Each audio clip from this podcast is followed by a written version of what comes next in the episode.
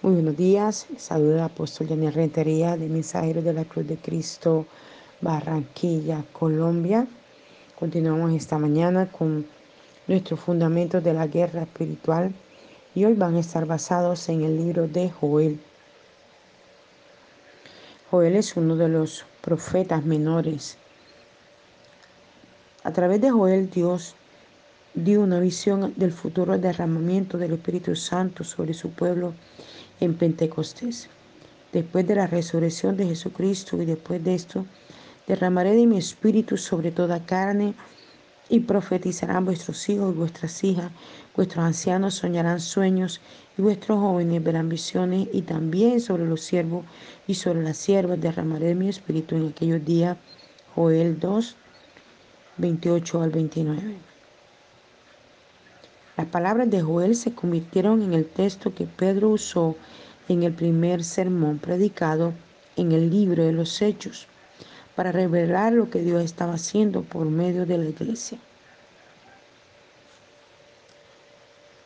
En el proceso de Jesús en la tierra comenzaron a ocurrir cosas muy tremendas que era, era el cumplimiento de lo que Joel ya había profetizado y era lo que a Pedro se refería de esto, de este avivamiento tan poderoso que aún en este tiempo estamos viviendo.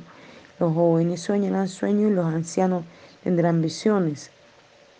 Y dice, el don del Espíritu Santo de Dios a su pueblo es la parte más crucial de nuestra preparación para involucrarnos en la guerra espiritual a fin de destruir la obra de Satanás en nuestra vida y en las vidas de otros.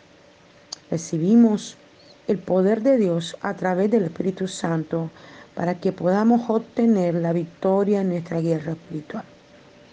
Los dones sobrenaturales de Dios son dados para que podamos derrotar las maquinaciones del diablo en formas concretas en nuestra vida y en la vida de otros. El Espíritu de Dios se derrama, como vimos en Joel, para tener los sueños de Dios, para ver sus visiones y para declarar su palabra a toda la iglesia. Le ha pedido a Dios el increíble don de su Espíritu Santo para su vida. Es necesario que tú y yo pidamos a Dios este don. Si usted no habla en lengua, pídale al Espíritu Santo que le dé el don de hablar en lengua. El don de eh, entrar en la presencia de Dios. Hay tres bautismos. El bautismo en el agua, que es el que hacemos cuando nos aceptamos a Cristo en nuestro corazón y como testimonio al hombre y a Dios que somos hijos de Dios, nos bautizamos en agua. El bautismo en la muerte, que es el bautismo en la sumersión, en la muerte de Cristo Jesús, que ya no vivimos nosotros, sino que vive Cristo en nosotros. Y el bautismo en el Espíritu, que es el bautismo que nos da eh, ese don de hablar en lenguas y a otro da el don de interpretar lenguas. Tenemos que pedirle a Dios ese don de hablar en lenguas, porque cuando hablamos en lengua, hablamos al Espíritu, hablamos a Dios y eh, esto nos ayuda a interceder con mayor poder y autoridad. Cuando el Espíritu de Dios viene sobre nosotros, somos cambiados. Nunca somos cambiados en presencia de ningún hombre, sino en la presencia de Dios. Joel capítulo 2, versículo 28 al 29. Con mucha frecuencia nos asustan los riesgos y la novedad del cambio. Deja a un lado sus miedos, abraza el poder transformador del Espíritu. En Joel capítulo 2, versículo 28. Dios prometió derramar su Espíritu sobre toda carne Ore para que el Espíritu de Dios le quebrante, moldee e inunde. Mire, vivir la experiencia de ser inundado del Espíritu Santo, de ser transformado, debemos dejar los miedos y los temores. Cuando llegamos a Cristo, el enemigo intenta infundirnos esos temores de que ahora te toca dejar esto y lo otro y lo otro y entonces, no, usted deje que el Espíritu Santo fluya en usted le transforme, le llene, le sature, le unja. Deje experimentar lo que es la presencia de Dios. Voy a poner un ejemplo. Cuando usted le gusta una persona, no la conoce, no sabe quién es, De pronto algunos la han visto por mucho tiempo, a, a personas les ha pasado que les gusta alguien, nunca dicen nada y viven en el mismo barrio, estudian en el mismo colegio, en la universidad y pasan los días, los meses y los años y la van conociendo. Pero hay gente que no, hay gente que llega y conoce a la persona y no sabe quién es, para comienza a entamblar algo y le atrae, inmediatamente inicia una relación. Se está dando una oportunidad de tener una relación con alguien que no conoce y, y comienza a conocerla. Así es con el Espíritu Santo, así es con el Señor. démonos a nosotros mismos la oportunidad de conocer al Espíritu Santo, la oportunidad de profundizar en la palabra del Señor, la oportunidad de experimentar cosas que antes no habíamos experimentado, cosas que antes no hemos vivido.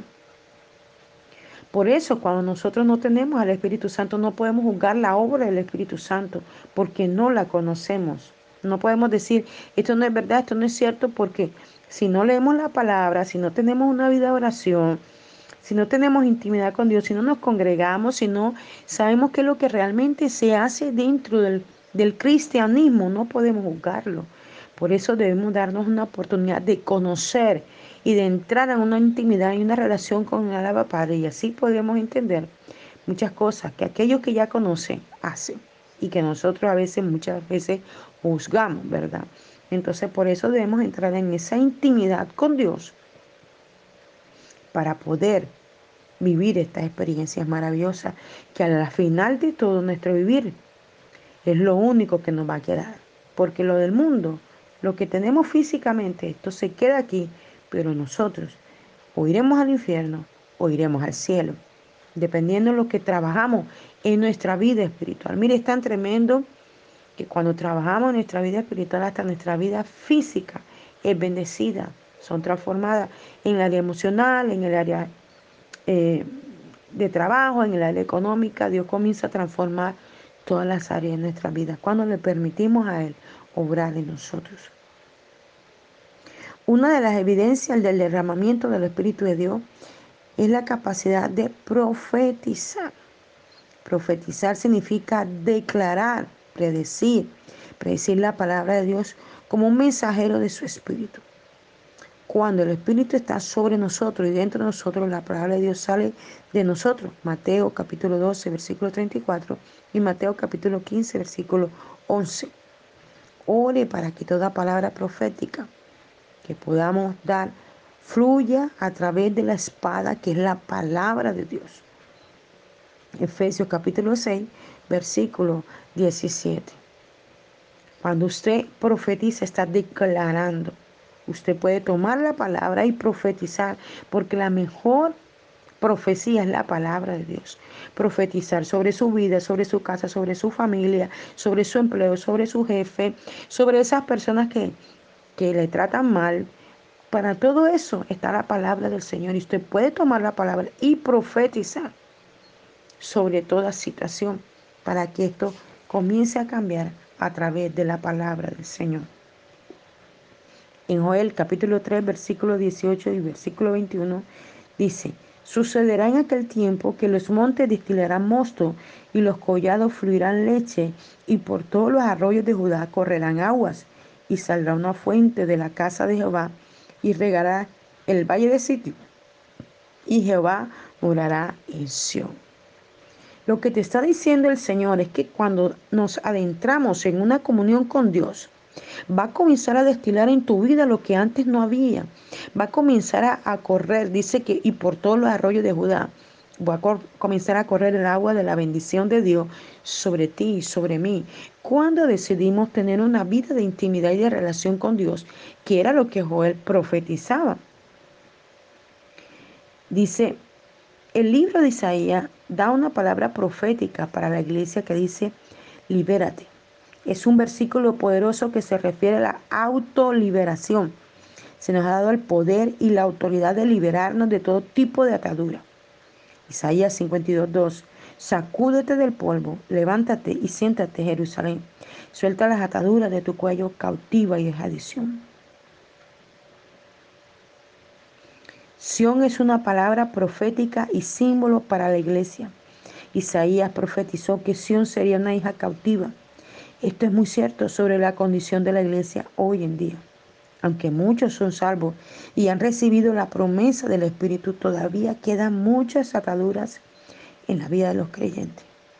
Hay muchos espíritus asignados a las personas para mantenerlos atados al pasado que les ha dejado cicatrices y heridas sin sanar totalmente. Muchas de estas heridas se han infectado y convertido en viviendas de espíritus impuros. La gente necesita liberarse no solo de los demonios, sino también de otras personas. Las ataduras de almas impías son vías espirituales de control y manipulación usadas cuando obran en las incautas víctimas. Mira, es tan tremendo lo que el enemigo logra hacer en las personas. Es tan tremendo que mire que yo le voy a contar mi propio testimonio. Por años yo venía pidiéndole a Dios que me hablara, que me dijera por qué mi vida económica era tan paupérrima, era tan poca, era yo no lograba muchas cosas.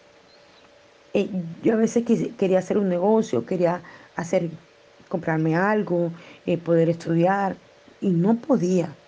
Con mucha dificultad estudié en un colegio público en mi, en mi ciudad y con mucha dificultad obtenía las cosas materiales que como un libro, como una libreta, porque mi papá eh, trabajaba, mm, aquí dicen maniando, maniando es vender productos en las manos. Mi papá vendía gafas, relojes, sombreros, iba de pueblo en pueblo vendiendo esto. Y mamá también, ella eh, eh, era una persona que venía este, de una familia muy pobre y también realizaban era labores en casa. Mi mamá no estudió, mi mamá, eh, mi papá estudió hasta tercero de primaria y mi mamá solo hizo primero. Mi mamá no sabía leer y escribir y aprendió fue leyendo la Biblia. Cuando se convierte a Cristo, ya le pide y leyendo la Biblia es que aprende a leer y escribir. Entonces, nacemos nosotros de la unión de ellos dos y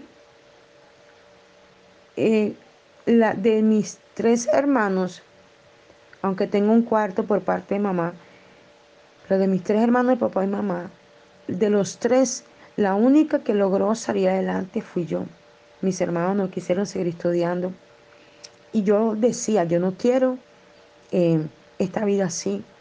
Yo quiero seguir adelante. Conocí al Señor a los 17 años y comencé a, a profundizar en la relación con Dios, a querer más de Dios, a descubrir qué era esto que me estaban predicando y que yo no entendía. Y comencé a caminar con Dios. Y cuando ya tenía 40 em, años fue que pude estudiar en la universidad, porque yo quería estudiar en la universidad, pero en mi labor como, como ministro del Señor, en, en ayudar a la comunidad, pude tener un colegio donde tenía 150 niños y un líder comunitario de mi barrio cuando vio que yo tenía este colegio, me dio la oportunidad de unas becas de la Universidad del Atlántico y la brindó a todos los que trabajamos en el colegio, que era un colegio que con mucha dificultad sacamos adelante porque a los niños no le cobramos.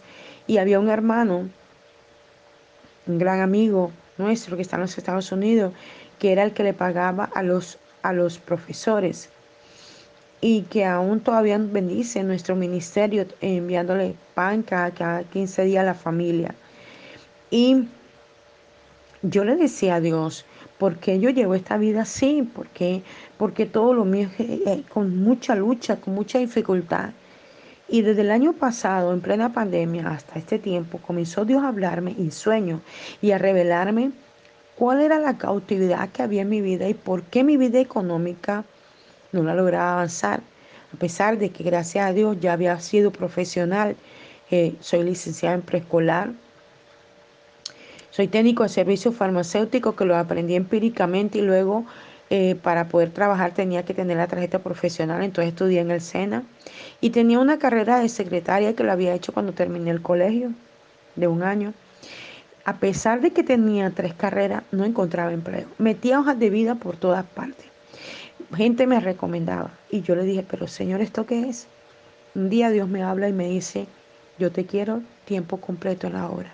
Yo le dije, sí, Señor, no tengo problema, te sirvo a tiempo completo, pero yo tengo necesidades, soy un ser humano, me había casado, me separé hace 14 años y tenía dos hijas. Entonces, ¿cómo yo podía sostenerla? ¿Cómo podía sostener un ministerio si no tenía cómo? Y comencé a clamar al Espíritu Santo, revélame dónde está la cautividad de mi economía. Muéstrame por qué yo no logro salir adelante. ¿Qué es lo que tiene atada mi vida? Si soy un pastor, ¿qué le voy a enseñar a mis discípulos? ¿Cómo les voy a enseñar a ser libre en el área económica si yo misma estoy atada? Y comencé a meterme con Dios en ayuno, en oración, en clamor. Y en sueños Dios comenzó a revelarme lo que ancestralmente yo traía sobre mis hombros. los padres de mi padre, ambos eran personas muy adineradas pero no se gustaban entre sí las familias, por eso ellos nunca pudieron casarse. Y cuando la mamá de mi papá queda embarazada y tiene al bebé, la familia de, de su papá se lo quita y lo crían ellos. O sea, mi papá fue criado por la familia de su papá. Pero mi papá quería saber quién era su mamá hasta que descubrió quién era su mamá y la conoció alrededor de los 10 años. Pero a los 12 años su mamá consume un veneno en un frasco y se mata a causa de que no la dejaba casarse con el papá de mi papá. Entonces, eh, a raíz de todo esto se destruye una familia. ¿Por qué? Porque mi papá, un tío hermano de su papá, se lo lleva a las calles a caminar. Mi papá nunca más volvió a su tierra, nunca más volvió a su casa, porque desde los 12 años comenzó a caminar. Ya no tenía ningún tipo de relación ni con mamá porque había muerto, ni con papá porque su tío se lo había llevado a caminar. Ese, siempre que en la casa hay alguien que, que sale con pensamientos diferentes. Y, y, a pesar de que la familia de mi papá tenía mucho dinero, este tío era muy rebelde y no se sujetaba. Y entonces no se fue solo, a pesar de que andaba en una silla de ruedas, sino que se llevó a mi papá, que era un niño, y lo comenzó a enseñar a vender productos en las esquinas, en las calles. Entonces mi papá perdió esta heredad, nunca la recuperó, pero él nos contaba a nosotros cómo había sido su vida. Y el Espíritu Santo de Dios comenzó a traerme todo eso y a revelarme lo que había pasado ancestralmente arriba con mis tatarabuelos, con mi abuelo, con mi bisabuelo, luego con mi papá. Y comenzó a hacerme renunciar a todas estas cosas y en enero de este año, la que era mi autoridad espiritual, me llama a las 11 de la noche un día. Yo había sufrido por dos años completos de todo mi sistema digestivo. Eran dolores tremendos que me daban. Muchos llegaron hasta decir que yo tenía cáncer. Era muy fuerte esto. Y todos los días amanecía, todos los días, no paraba un día, todos los días, a pesar de que tomaba los medicamentos, me levantaba llorando con el dolor. Pero aún así yo adoraba a Dios, aún así yo hacía mi devocional, aún así con el dolor. Y esa noche yo me despierto con el dolor y veo el teléfono que está sonando y era mi autoridad espiritual. Y me llama y me dice, Dios me inquieta contigo, ¿qué tiene? Y yo le digo que me, que, que me duele mucho. Y me dice, yo estaba aquí orando y el Señor me puso a orar por ti y vi una figura de una mujer que vino hasta mí. Y yo dije, ¿quién eres tú? Y el Señor me mostró que esa mujer era una de tus abuelas. Entonces me dijo, háblame de ella. Y yo dije, bueno, yo tuve dos abuelas, pero no la conocía ninguna de las dos. No sé quiénes eran ellas, porque ambas murieron siendo yo muy niña. Y comencé a contarle rápidamente. Ella dijo, es tu abuela por parte de papá. Entonces, yo recordé cuando ella dijo esto, que cuando yo nací, mi papá, cuando me vio nacer, aunque él quería un varón y mi mamá también, cuando me vio nacer, lloró. Dice que cuando vio mi imagen de esa bebé que nació, le recordó a su mamá. Y por esta razón me puso el nombre de su mamá. Su mamá se llamaba Ligia. Entonces él me puso Ligia Janet. Y Dios me mostró que una de las maldiciones que perseguía mi vida en el área económica era el nombre. Y ese día recibí una liberación impresionante, sobrenatural. Fue una cosa terrible que yo daba gritos tan fuerte que mi hija, la mayor que vivía al salió corriendo a ver qué me pasaba. Mi hija, la menor, estaba ahí al pie mío, mientras la pastora por teléfono me ministraba. Y ese día fui libre en el nombre de Jesús. Y Dios habló a mi espíritu y me dijo, te cambio tu nombre. Y yo le dije, ¿y qué nombre me vas a poner? Cuando ya la pastora terminó de orar por mí y todo, eh, yo me quedé un tiempo ahí con Dios y luego en la madrugada me volví a levantar y el Señor me dijo, así como a muchos le cambié el nombre en la Biblia, te cambio tu nombre. Te llamarás a partir de hoy Janet. Janet es mi segundo nombre. Y yo investigué qué significaba Janet y Janet significa poseedora de la gracia de Dios. Y quiero decirle que a partir de ese día que Dios cambió mi nombre, mi vida económica cambió.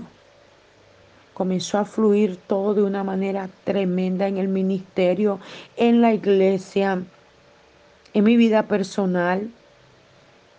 Vivía en una, en una habitación, porque a pesar de que mi papá me había dejado a mí eh, tres habitaciones de la casa donde estamos, yo todo eso se lo entregué a Dios cuando me lo pidió para la iglesia. Y quedé en una habitación con una cama, con una neverita chiquitica que se ponía en una mesa vieja y con mi ropa, no tenía más nada. Y de allí el Señor nos trajo al lado, que es un apartamento grande, y la gloria y la honra sea para Dios. Que yo pensaba que no tenía con qué pagar un arriendo, todos los meses tengo para pagar un arriendo. La gloria y la honra sea para Dios, que Dios ha usado instrumentos, personas hermosas para bendecirme. Y después de que solo tenía una cama, hoy mi, mi hija y yo tenemos una cama buena, con colchones nuevos, tenemos un televisor, tenemos nevera, tenemos lavadora, tenemos eh, las cosas de la cocina, después de que no teníamos nada. ¿Por qué? Porque el Señor me liberó de las ataduras que me perseguía. Porque yo decidí un día ser libre. Porque yo le dije a Dios, no quiero más esto. Revélame de dónde viene la raíz de todo esto. Y el Señor comenzó a hacerme libre. Y hoy por hoy testifico para la gloria y honra de Dios que mi vida económica me cambió. Estamos haciendo em, el, el salón de los niños sin tener dinero. Y Dios ha proveído, ha tocado vidas, han enviado, han sembrado. hemos comprado para la casa del Señor sin tener dinero. Dios ha proveído cada cosa. Pero ¿por qué? Tenía que hacerme libre a mí como cabeza de la iglesia, para que también la iglesia misma pudiera ser libre. Los hermanos han conseguido empleo, sus vidas les han cambiado, hogares han sido restaurados, han recibido, se han casado, se han bautizado. ¿Pero por qué? Porque la cabeza que soy yo fue limpiada. Decidí saber qué era lo que pasaba en mi vida y comencé a meterme con Dios. Y comenzó Dios a quebrantar y hacerme libre de toda obra de las tinieblas. Yo quiero que allí donde usted está, ore conmigo esta oración. Padre, en el nombre de Jesús, me libero de toda relación que no esté ordenada por Dios, de todas las relaciones que no son del Espíritu, sino de la carne, de todas las relaciones basadas en control, dominación o manipulación, y de todas las relaciones basadas en lujuria y decepción. En el nombre de Jesús libero todos los miembros de mi cuerpo, incluyendo mi mente, memoria, ojos, oídos, lengua, manos, pies y todo mi carácter sexual desde toda lujuria, perversión, impureza sexual, impiedad, lascivia, promiscuidad, fantasía, suciedad, pasiones ardientes e instinto sexual incontrolable. Me libero de todos los efectos, de todos los recuerdos malos, dolorosos del pasado que me obstaculiza el presente y el futuro. Me libero de toda participación en lo oculto, brujería, adivinación, hechicería, herencia psíquica, rebelión, toda confusión, enfermedad, muerte y toda la destrucción como resultado de participar en el ocultismo. En el nombre del Señor Jesucristo, por la autoridad que me ha sido dada de atar y desatar, libero mis emociones de todo espíritu maligno que ha llegado como consecuencia de experiencias del pasado. Me libero de toda herida, pena profunda, dolor, tristeza, sufrimiento, ira, rabia, amargura y de todo odio, temor y sentimientos bloqueados y encerrados. Ordeno a esos espíritus a salir y decreto libertad para mis sentimientos en el nombre de Jesús. Libero mi mente de todos los espíritus de control mental, confusión, atadura mental, locura, fantasía, pasividad, intelectualismo, bloqueo cognitivo, ignorancia, lujuria y malos pensamientos. Me libero de toda culpa, vergüenza, condenación, autocondenación y legalismo. Libero mi voluntad de todo control de dominación y manipulación de Satanás, sus demonios y otras personas. Libero mi voluntad de toda lujuria, rebelión, terquedad, orgullo, deseo, egoísmo y espíritus antisumisos que bloquean y obstaculizan mi voluntad. Me quebranto y libero de toda cadena alrededor de mí y someto mi voluntad a la voluntad de Dios. Haga esta oración, repítela y renuncia a todas aquellas cosas y prácticas que usted ha hecho. Eche fuera todo esto, libérese en el nombre de Jesús y va a ver la gloria y el poder de Dios. Yo lo hice y el Señor obró en mi vida y he podido ver cosas hermosas para mí, para mis hijas y para la iglesia. Que Dios te bendiga y te guarde y espero que este audio de hoy sea de mucha bendición para tu vida. Por último te voy a leer Joel 2, 28 al 29. Dice, Dios derramará su espíritu sobre toda carne, hijos e hijas, ancianos y jóvenes, siervos, tanto hombres como mujeres la profecía proclama y declara la palabra de Dios. El Espíritu Santo inspira a los profetas para hablar la verdad sobre el pasado, el presente y el futuro. El Espíritu de Jehová ha hablado por mí y sus palabras han estado en mi lengua. Canta el rey David, según Samuel 23, 2. El Espíritu de Dios soberano viene sobre el ungido Mesías y esté proclamado las buenas nuevas. Isaías 61, 1. En el Antiguo Testamento la palabra profética del Espíritu resuena desde los profetas como las aguas que irrumpen a través de un cauce estrecho tras un diluvio torrencial del cielo. Miqueas 3:8 dice, "Mas yo estoy lleno de poder del Espíritu de Jehová y de juicio y de fuerza para denunciar a Jacob su rebelión y a Israel su pecado." Esta mañana el Señor quiere revelarte a tu vida estas cosas que están obstruyendo tu vida échala afuera, sácala y sé libre para que seas bendecido como lo fui yo. Dios te bendiga y Dios te guarde y espero que sea de bendición este audio. Muy buenos días.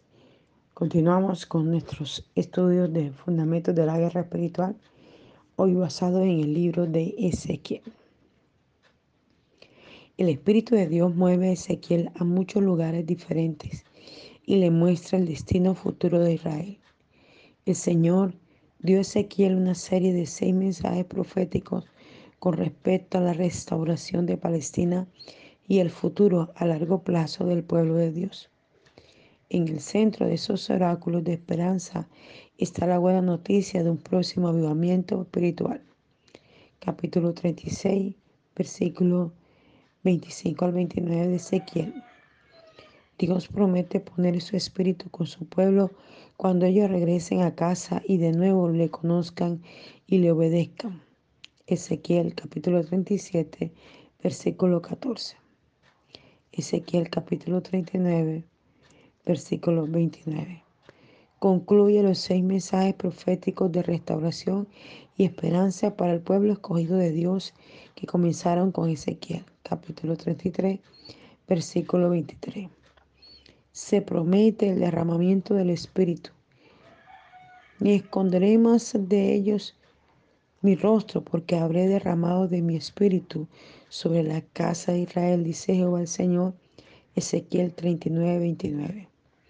Este derramamiento se relaciona directamente con el renacimiento espiritual de la nación, con su recesión de una nueva vida. El derramamiento de su espíritu servirá como un continuo testimonio a Israel, al igual que las naciones, de que Él es su Dios.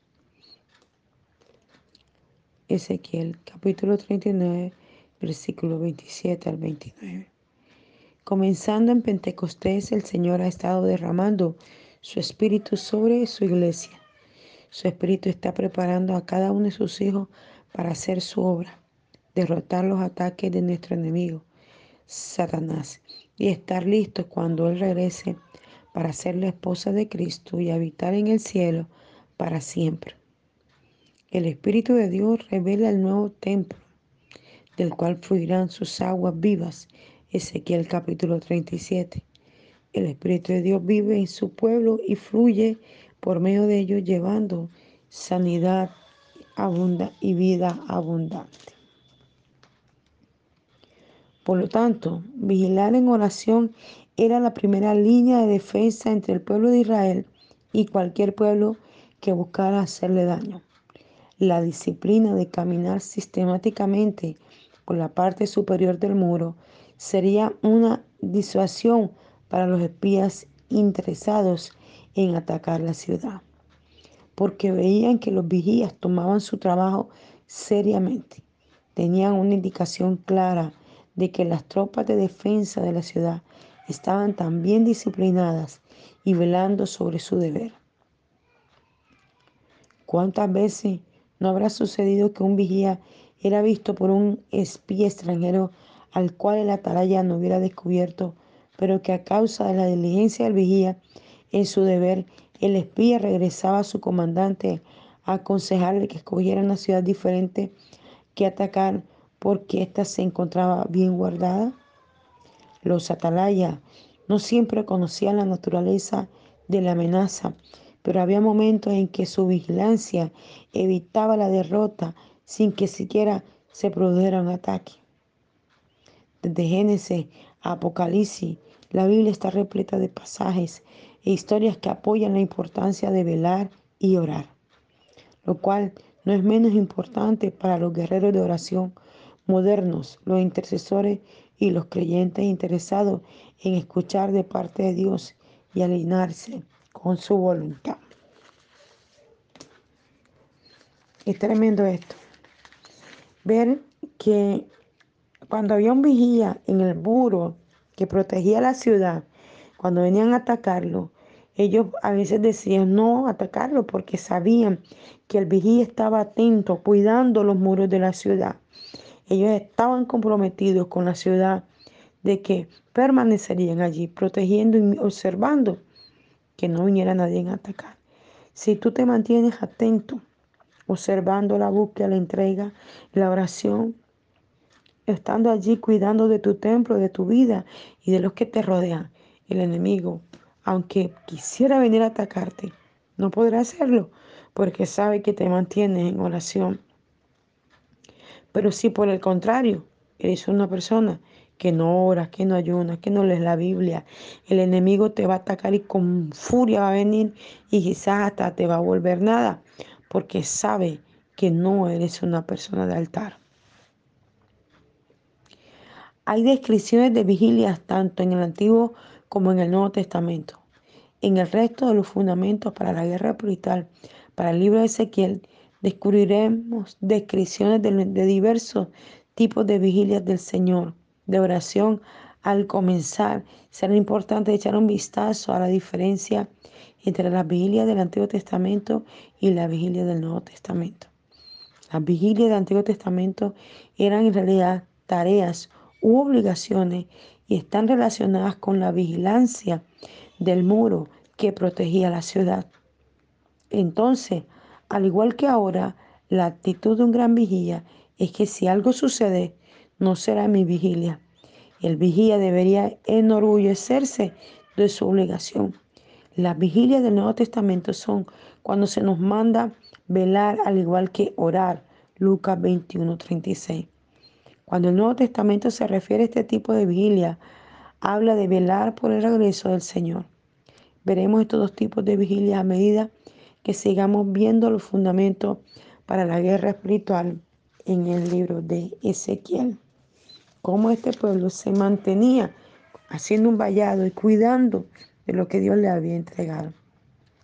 El profeta Ezequiel escribió, no habéis subido a las brechas ni habéis edificado muro alrededor de la casa de Israel, para que resista firme en la batalla en el día de Jehová. Ezequiel 13, 5. Un muro en tiempo bíblico era una barrera especial o vallado situado alrededor de los viñedos.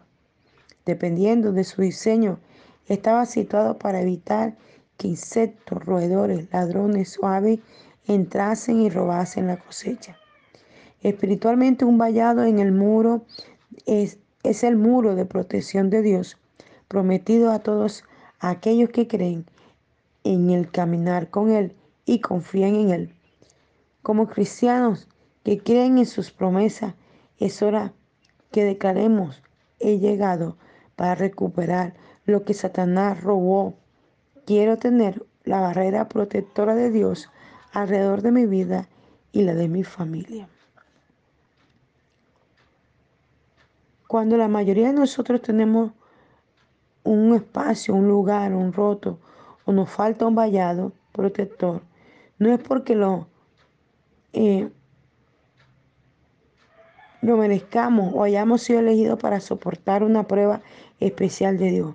La mayoría de las brechas en nuestros vallados protectores ocurren porque hemos tomado decisiones que nos dejan abiertos al ataque enemigo por causa de estas decisiones, nos sentimos miserables, estamos lastimados, enojados, fracasando y atravesando dificultades.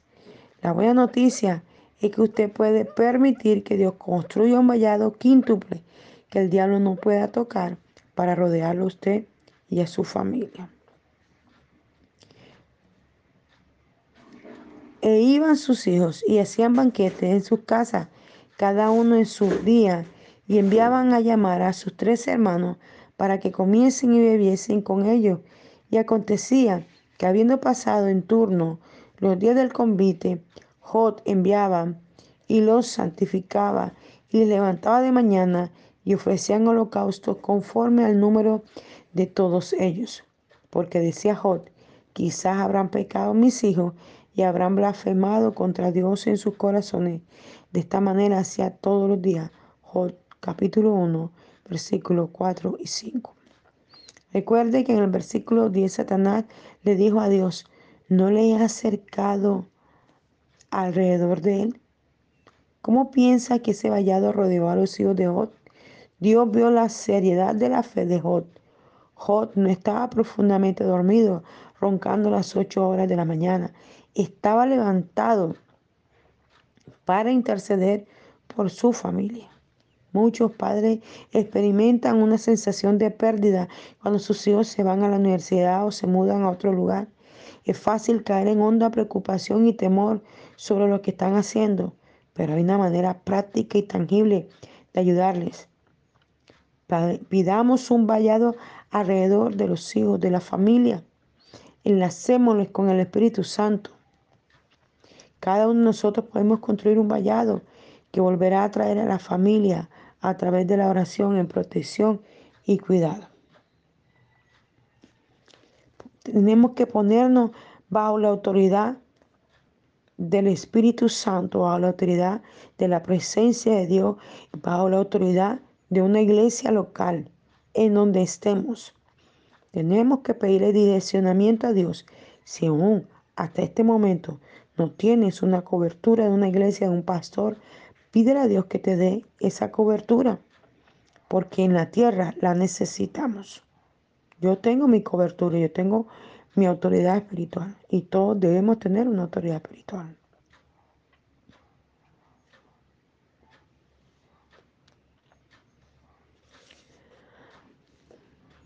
Vivir bajo el ministerio de un hombre de Dios pondrá un vallado alrededor de nosotros Ezequiel 22, 30 dice, y busqué entre los hombres que hiciesen vallado y que se pusiesen en la brecha delante de mí a favor de la tierra para que yo no lo destruyese y no lo hallé. Las personas en unidad pueden construir un vallado.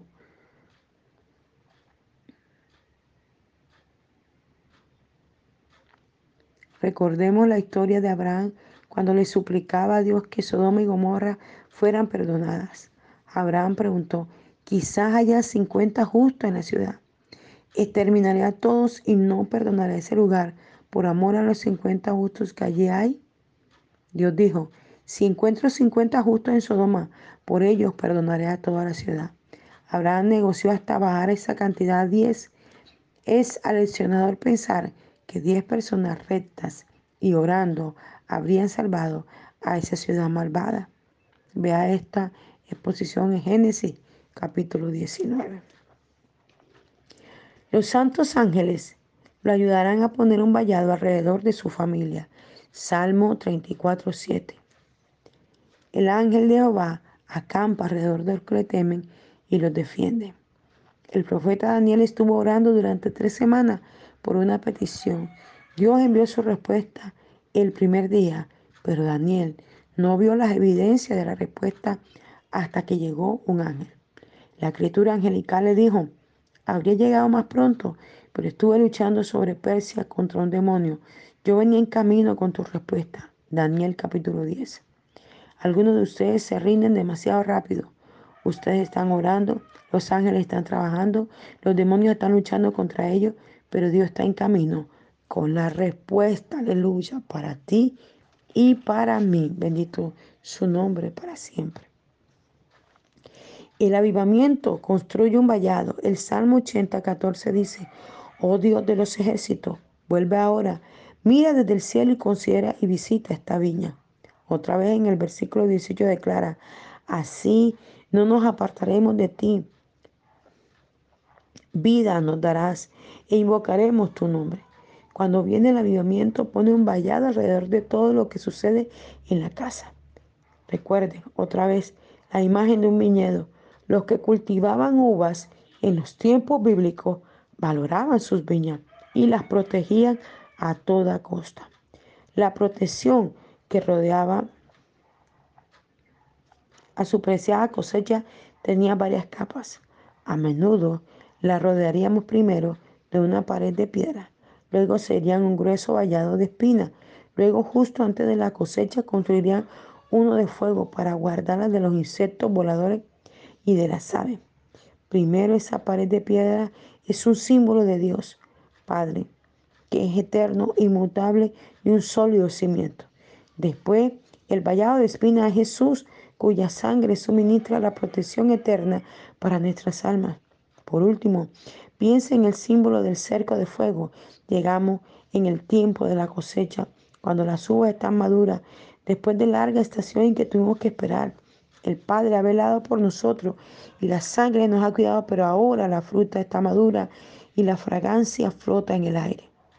Es cuando estamos a punto de cosechar las bendiciones más grandes de nuestra vida. Que cada demonio del infierno, cada insecto y cada ave del cielo quiere meterse en la rama, pero Dios dice, estoy enviando el fuego del Espíritu Santo y cuando ese fuego empieza a quemar, el humo de la gloria se levanta y nada puede venir a quitarnos nuestra cosecha. Bendito su nombre. Qué tremendo esto. Es tiempo de que usted tenga toda la protección que Él proveyó. Solo haga esta oración. Señor, construye un vallado alrededor de mí, alrededor de mi iglesia, alrededor de mi familia, alrededor de nuestra nación. Protege mis pertenencias, Señor, porque realmente todo te pertenece. Señor, déjame vivir el tiempo suficiente para ver el avivamiento y probar el nuevo vino. Gracias por la cosecha que viene. Aleluya. Pongamos vallado alrededor de nuestra familia, alrededor de nuestro hogar, para que seamos guardados de toda cosa maligna. En Lamentaciones capítulo 2, versículo 19, este pasaje enseñaba a la gente a levantarse, a clamar en la noche y al principio de la vigilia. Esta es la vigilia apostólica que fue puesta en su lugar durante el tiempo en que el pueblo de Dios consideraba el comienzo del día, la puesta del sol. Por eso el sabbat comienza en la tarde y no en la mañana. Al pueblo se le dije que derramara su corazón como agua ante el rostro del Señor. Era el tiempo en que la gente levantaba sus manos al Señor por la vida de sus hijos. Era el tiempo en que la oscuridad podía ser fácilmente conmovida. Si usted y yo intercedemos delante de Dios por nuestros hijos. Puede que quiera concentrar su tiempo de oración durante el principio del periodo de vigilia o durante las horas de la puesta del sol. Al igual que Dios escuchó las oraciones del pueblo de Israel, así también Él oirá sus oraciones y dará respuestas por sus necesidades, por las oraciones que usted levanta a favor suyo, a favor de su familia y a favor de todas las personas. En jueces capítulo 7, versículo 19, dice, la historia de Gedeón en jueces 7 con frecuencia se usa para relacionarla con la estrategia de la guerra espiritual del Señor. Para nuestro propósito, me gustaría relacionar la experiencia de Gedeón con la intercesión. Los versículos 16 y 19 del capítulo 7 relatan cómo Gedeón dividió a los 300 hombres de su ejército en tres compañías. Los 100 hombres que fueron asignados a Gedeón salieron al comienzo de la vigilia central. Después del cambio de guardia, esto indica que en realidad habían tres vigilias. La palabra en medio es T-I-Y K-O-W-N y significa vientre de la vigilia o la vigilia durante la cual era plantada la semilla del mal contra los justos. Durante la intercesión de la vigilia, todo se edificaba alrededor de esta vigilia. En su periodo de intercesión durante la vigilia central, pueden interceder por su familia, sus amigos, su comunidad y su nación, para que Dios evite que la semilla malvada del enemigo se plante en nuestras vidas. En las, en medias noches, sobre todo en la vigilia entre las 12 y las 3 de la mañana, es donde las obras de las tinieblas más se mueven y es donde nosotros debemos estar en oración. Increíblemente esta es la hora que el sueño está más rico, que la sabana está más calientita y que la gente quiere dormir. Y esa es la hora en que Satanás y todos los que trabajan con él no duermen para lanzar al vientre de tu vida, de tu familia, de tu hogar, de tu ministerio, de la iglesia, la semilla de maldad. Por eso debemos pedirle a Dios que nos levante de madrugada. Salmo 63 dice, de madrugada te buscaré delante de ti y esperaré. La madrugada tiene un secreto poderoso, majestuoso. En, en eso capítulo 14, versículo 24 y 1 Samuel 11, 11 encontramos la vigilia matutina. La influencia griega y romana sobre la iglesia cambió las cosas según estaban cuando Dios originalmente las planeó para su pueblo. La vigilia matutina se consideraba la última vigilia. Nuestras mentalidades nos harían creer que esta era la primera. Fue durante la vigilia de la mañana que Dios desconcertó a los egipcios e hizo que sus carros fueran lentos cuando perseguían a los israelitas hasta el Mar Rojo. Como resultado, los hijos de Israel obtuvieron victoria sobre sus enemigos y escaparon. Es evidente que obtenemos victoria sobre nuestros enemigos en la mañana. Comienza a ordenar a la mañana en intercesión, busque victoria en la mañana arando. Este es el fruto de la vigilia matutina. Cuando usted es fiel y dedicado, puede esperar victoria sobre sus enemigos cada vez que busca el rostro de Dios, cada vez que está en la presencia de Dios, cada vez que mantiene buscando en oración, en vigilia, en ayuno, en quebrantamiento, en lectura de la palabra. Dios traerá la victoria que necesitamos. Se mencionan cuatro vigilias en el Nuevo Testamento. La primera vigilia en la que se pone el sol. Muchas veces llevaban a los enfermos a Jesús para ser sanados cuando el sol se ponía. Marcos 1.32 y Lucas 4.4. Cualquier cosa que es primera es apostólica y pionera. Esta es la primera vigilia, después de que haya sido ordenada la mañana y es el momento de llevar a cabo la unción del día. Quienes ciñen sus lomos en la primera vigilia deben tener la unción para entrar en nuevos territorios. Es un momento de milagros y de romper barreras. No es el momento de enfocarse en lo que se ha hecho antes. La primera vigilia es un momento en, en que quienes conocen a Dios serán fuertes y realizarán hazañas, lo cual significa hacer obras atrevidas y valientes. La primera vigilia debe comenzar con valentía y poder apostólico. Debemos iniciar las vigilias que determinemos en nuestro corazón para el crecimiento nuestro y para agradar a Dios de una manera determinante. Cuando piense en las vigilias del Señor, piense en los equipos de relevo del atletismo. Al igual que en la vigilia hay cuatro vueltas con el relevo. La mayoría de entrenadores pondrían a su mejor corredor en la última vuelta, pero algunos pondrán al mejor corredor en la segunda vuelta. La estrategia es que si el primer corredor puede mantener al equipo en la carrera en la primera vuelta, un fuerte corredor en la segunda vuelta mantendrá al equipo en cabeza en la carrera. Un buen corredor de la segunda vuelta puede controlar la carrera.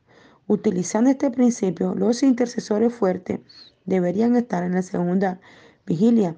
Deberían ser intercesores experimentados, no principiantes, que sepan cómo moverse en el espíritu Necesitamos intercesores en esta vigilia que nos den ventaja sobre el enemigo antes de llegar a la medianoche.